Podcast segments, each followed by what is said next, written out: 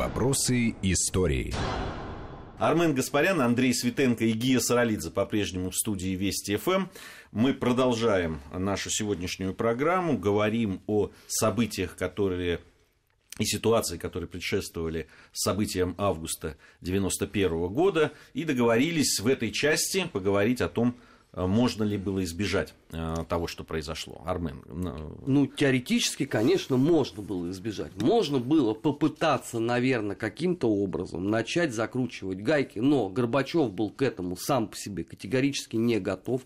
И мне кажется, что вот на тот момент советское общество, ну, по крайней мере, вот то, что происходило в Москве, оно было категорически ровно точно так же не готово к, к тому, что каким-то образом его попытаются вернуть вот уже в привычную там поколением а, жизнь под а, коммунистической идеологией. Потому что можно же вспомнить, что ну, это нравится кому-то или нет, но это действительно в некотором роде был рассвет э, культуры и искусства. Какие фильмы выходили, а, какие книги писались. Сейчас а, для многих это вообще потрясением будет, что за толстыми журналами люди в воскресенье там в 5 утра занимали очередь, а, чтобы купить там а, «Дружбу народов», да, «Современник». Ну, ну, про «Новый мир» я даже не вспоминаю юность, да, там это априори уже недоступная мечта. Какие книги выходили? То есть общество с этой точки зрения было невозможно вернуть в жесткие рамки, даже в представлении там условно Юрия Владимировича Андропова. Не говоря там уже про эпоху товарища Сталина. И э, каким образом можно было из этого выходить? Я, например, до сих пор для себя ответа не нашел. Потому что основные институты власти, они точно так же стали растворяться в новых реалиях. Вообще, это самое интересное обсуждать в истории, что было бы, если, возможно, было бы другое развитие событий или сценарий. Вот в данном случае другого сценария, на мой взгляд, было не дано.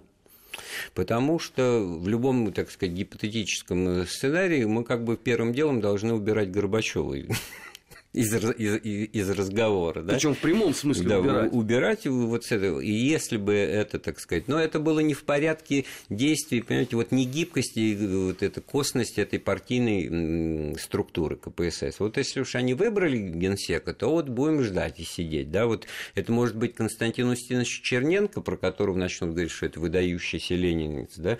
а это может быть Михаил Сергеевич Горбачев, который в очереди не менее стоял, да, который ленинец. тоже автоматически становится выдающим выдающимся ленинцем, и у Ленина всегда можно найти соответствующее объяснение, цитаты, которые оправдывают вот эту позицию. В чем здесь я все-таки считаю, я симпатией отношусь к Михаилу Сергеевичу, в том смысле, что я понимаю, как мне кажется, вот природу его, так сказать, ну, слабости, которые принято считать, да, но он, он был против насильственных методов что же это? Ровно как да? и сейчас, он да? точно так же против, его позиции не поменялась Очевидным ни на образом, да. Что здесь можно было, и, и это люди это оценили, и во многом вот тот, о чем Армен сказал в начале, так сказать, уровень поддержки, восприятия, позитивность, это все, так сказать, проистекало. Но вот этого представления четкого, системного, что на что мы хотим поменять, ведь выяснилось к 91 году, что надо перезакладывать основы фундаментальные, да. Вот сейчас ведь никого не пугает нынешний нынешних коммунистов, они нормально существуют, воспринимают и повторяют свои речи с отсылкой на того же Ленина в условиях частной собственности, на средства производства, Свобода земли, нали, да, наличие, так сказать, вот того, что церковь, они даже как бы самые первые верующие вдруг стали вот, кстати, на этом месте, фактор, да? который мы а тогда-то, да, какой же, а, какая же религия? церковь, которая вдруг мы, начинает мы, появляться. Мы забыли не один факт. В общественном сознании. Я, я, сейчас вот я хотел дождаться как раз спича Андрея. Да, дело в том, что мы вот сейчас уже уже почти час обсуждаем то, что происходит, да, там говорим о том, что предшествовало событиям августа 91 года, и пока не говорим о том, а что же остальной мир? Он что, замер в ожидании и ждет, чем это все закончится? А, я сразу, остальной мир сразу активнейшим образом это все поощрял. А, вот это вот такая культурная экспансия, да, у вас не было рок-н-ролла, а пожалуйста вам спорткомплекс Олимпийский, да, 15 ну, концертов да нет, ну, можно язвить, конечно, но сочувственно не, а я, воспринимал. Я, не я абсолютно серьезно, а самое главное, как свидетель вот участник этого. К августу 91 -го года одним из самых вот очевидных и немногих ресурсов там, поддержки имиджа и репутации Горбачева была поддержка его на международной арене со стороны лидеров западных стран. Как раз в июле 91 так, Тогда еще для советского обывателя это был плюс. Нет, состоялась э, встреча первая в формате большой восьмерки, да, на которой, значит, говорилось, ну вы давайте, вы проведите реформу, мы готовы оказывать помощь, и в этом смысле реформированию Союза, так сказать, оказывать, и на этот опирался, в свою очередь, Горбачев Да как для бы на Запада внутренней арене. распад страны А это вот на- потрясение. на- на- это потрясение. Так они все-таки... Они приближали Они этот день как, приближали как это, могли, как но они могли. не думали, что это сложится Да нет, вот но это просто мы как сейчас, домик. мы сейчас опять вот как бы плавно перейдем на рельсы вот этого конспирологии, что нам тут развалили, да? Вот я- Нет, ну мы сами приняли в Ну, этом я, вот нам тут участие. развалили англичанка, а мы вот дети в песочнице играли, пришла Ну, англичанка и куличики наши, значит, отлично. разломал. На самом деле к Ельцину относились, э, так сказать, э, с, э, так, настороженно, не понимали, вот, что он непредсказуемый. И в этом смысле он тоже как раз вот использовал лю- любой момент для того, чтобы там где-то обозначиться, появиться, так сказать, легитимизироваться. Да.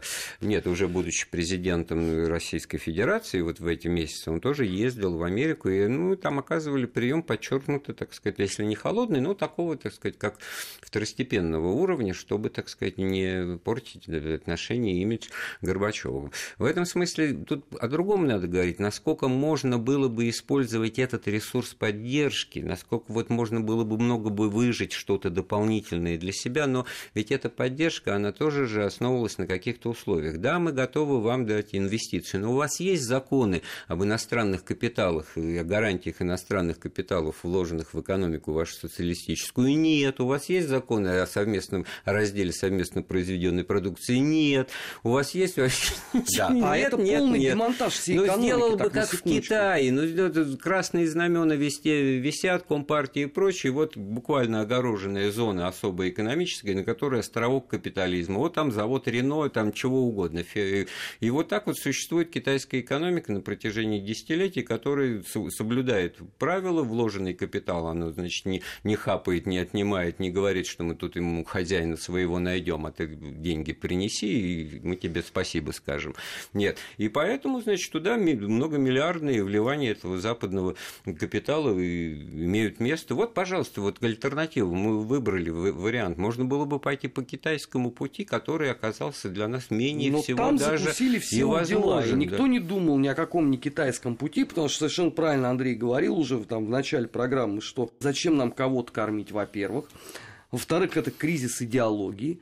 Или, А, а с другой стороны, у нас такие вот правоверные в этом смысле коммунисты, Да. за что их можно уважать, которые не хотят сдаваться на Ну, которые, правда, капиталу, потом куда-то непонятно которые, денутся которые не хотят, значит, вот э, красный, чтобы красное знамя, так сказать, развивалось благодаря ветру дующему, так сказать, с той стороны. И этого я могу понять, я уважаю людей убежденных в своих э, мыслях. Но тогда вы сделаете, если вы верите в эту модель. Ведь первые поколения большевиков и коммунистов-то, они же истинно верили, что социализм победит лучшей э, производительностью труда большей, что работать на себя, а не на чужого дядю, это значит, человек будет лучше и больше работать, и все у Но Ленина. Ну, это были поэтому люди зажженные. Да. Хрущев А здесь этого последний. не было.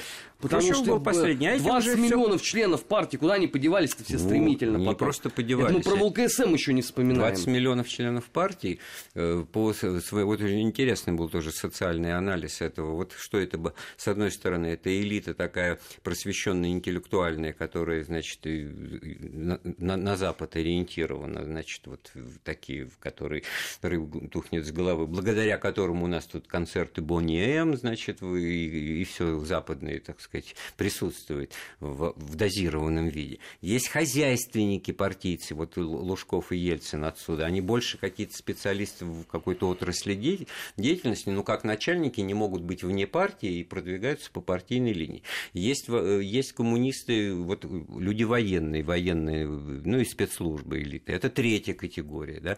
Есть четвертая, значит, творческая элита, ученые, там, артисты, те же вот процветающие писатели, они же тоже на 90% все были членами партии. Но понятно, что это какие-то другие люди. Вот уже вот четыре вот категории элиты партийной уже показывают, что эта сила-то такая очень сложно составная. А что говорить о рядовых членах, там на поверку в разговоре-то выясняется, что люди совершенно разных убеждений. И, кстати говоря, в августе 91 года что происходит? Уже есть Компартия РСФСР, она такая консервативная, патриархальная, чуть было не сказал, но, а есть Демократическая партия коммунистов России, созданная Александром Рудским, из тех за коммунистов, да, которые за демократию, которые поддерживают реформы Ельцина и прочее, прочее, которые при этом остаются коммунистами. Да?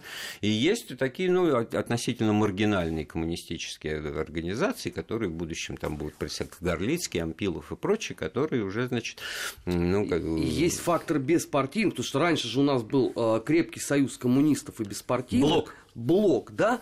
И даже если там кто-то побеждал из беспартийных на выборах, то это была в чистом виде фикция. А к 91 году выяснилось, что ничего подобного. Что сейчас, наоборот, выгоднее еще быть беспартийным.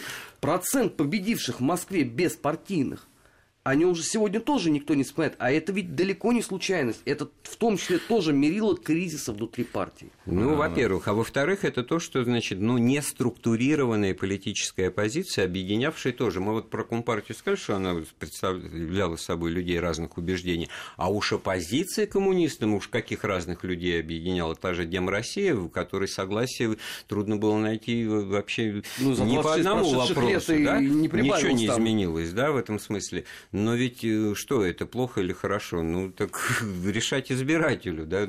Вот, вот один у меня на это дело ответ. Решать избирателю это потом. А вот Совсем скоро блок- глянут события блок- 19-21 августа. Инте- Всё, Нет у интерес- вас, Андрей, времени что-то еще сейчас говорить, потому что время этой программы подошло к концу. Вот через, Предупреждать не- надо. через неделю меня предупреждают на мне наушники. В следующей программе через неделю мы, собственно, к событиям э, того, Да. что происходило, Три дня, которые обратимся. страну. Три дня, которые Ну, ликвидируют мир, страну. я бы- Она, она ликвидируется в декабре все-таки, так если но, объективно. ну, давайте быть уже объективными и честными.